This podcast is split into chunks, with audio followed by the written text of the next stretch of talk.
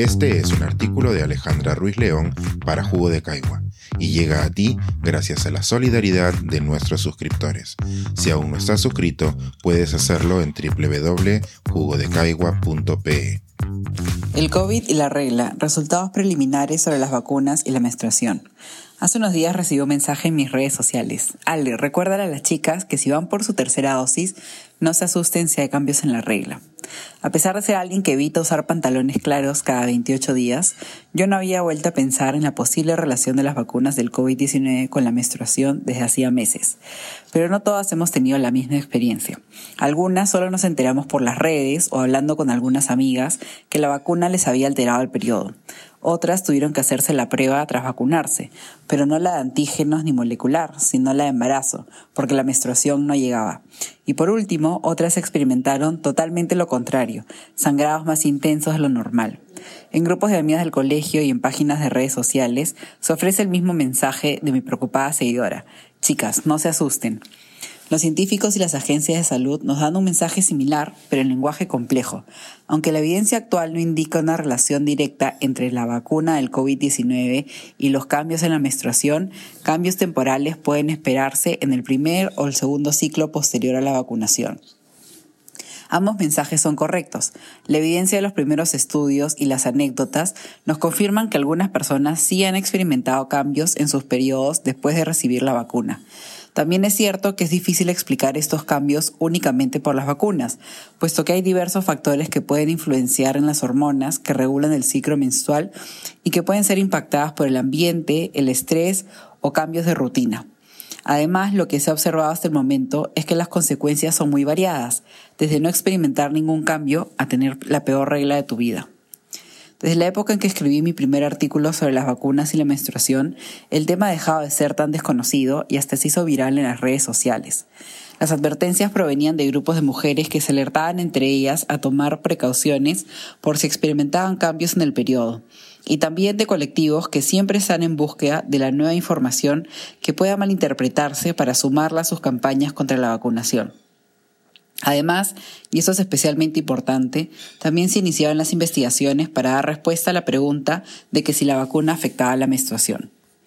Algunas de estas investigaciones ya están dando resultados preliminares. El pasado jueves se publicó en la revista Obstetrics and Gynecology el primero de los estudios financiados por el Instituto Nacional de Salud de Estados Unidos, NIH en inglés, para estudiar una posible relación entre las vacunas del COVID-19 y cambios en la menstruación. Según la autora del estudio, se ha observado un aumento no significativo del ciclo, es decir, un aumento entre sangrados de casi un día. Es un cambio, sí, de un día y temporal, pero es una conclusión que permite comunicar a las mujeres que pueden esperar una variación en la menstruación. Para este estudio se usó la información de casi 4.000 mujeres que usaron la aplicación de fertilidad Natural Cycles, de las cuales unas 1.500 no se encontraban vacunadas. Los investigadores siguieron a las participantes durante tres ciclos antes de recibir las dosis de las vacunas y dos ciclos después de cada dosis. Sin embargo, el estudio también presenta ciertas limitaciones. La más resaltante es que las mujeres que usan esta aplicación son en su mayoría mujeres blancas con estudios superiores y con una masa corporal por debajo del promedio.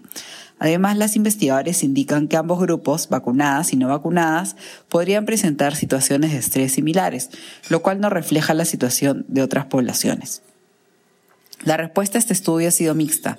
Algunos medios de comunicación han aprovechado para provocar titulares como la vacuna afecta tu menstruación, para luego acotar que es temporal y que este estudio solo ve un cambio de un día. Y en el espectro contrario, otros han intentado ignorar que este estudio no es suficientemente extenso para estudiar a profundidad las experiencias reportadas por miles de mujeres en todo el mundo. En concreto, esta investigación no captura si estas mujeres observaron un cambio en la cantidad de sangrados, cólicos, etc. Otro estudio que también ha comunicado sus resultados preliminares es el proyecto EVA, realizado por la Universidad de Granada y el Hospital San Cecilio de Granada. Este estudio se compartió de forma viral en redes sociales, en especial un cuestionario realizado por el proyecto que recogió más de 14.000 respuestas. A partir de estas, los investigadores indicaron que el 70% de las mujeres que participaron en la encuesta habían presentado cambios en su regla tras la vacunación. Este resultado es preliminar y no ha sido publicado en un artículo científico. Se compartió de forma errónea en redes sociales como 70% de mujeres reporta un cambio en la regla después de la vacunación. En este caso, esta conclusión no es la adecuada, puesto que no es que el 70% del universo total de vacunadas, sino de quienes respondieron la encuesta. Por la viralidad del estudio, es posible que aquellas personas que experimentaban un cambio tuvieran mayor interés por completar la encuesta.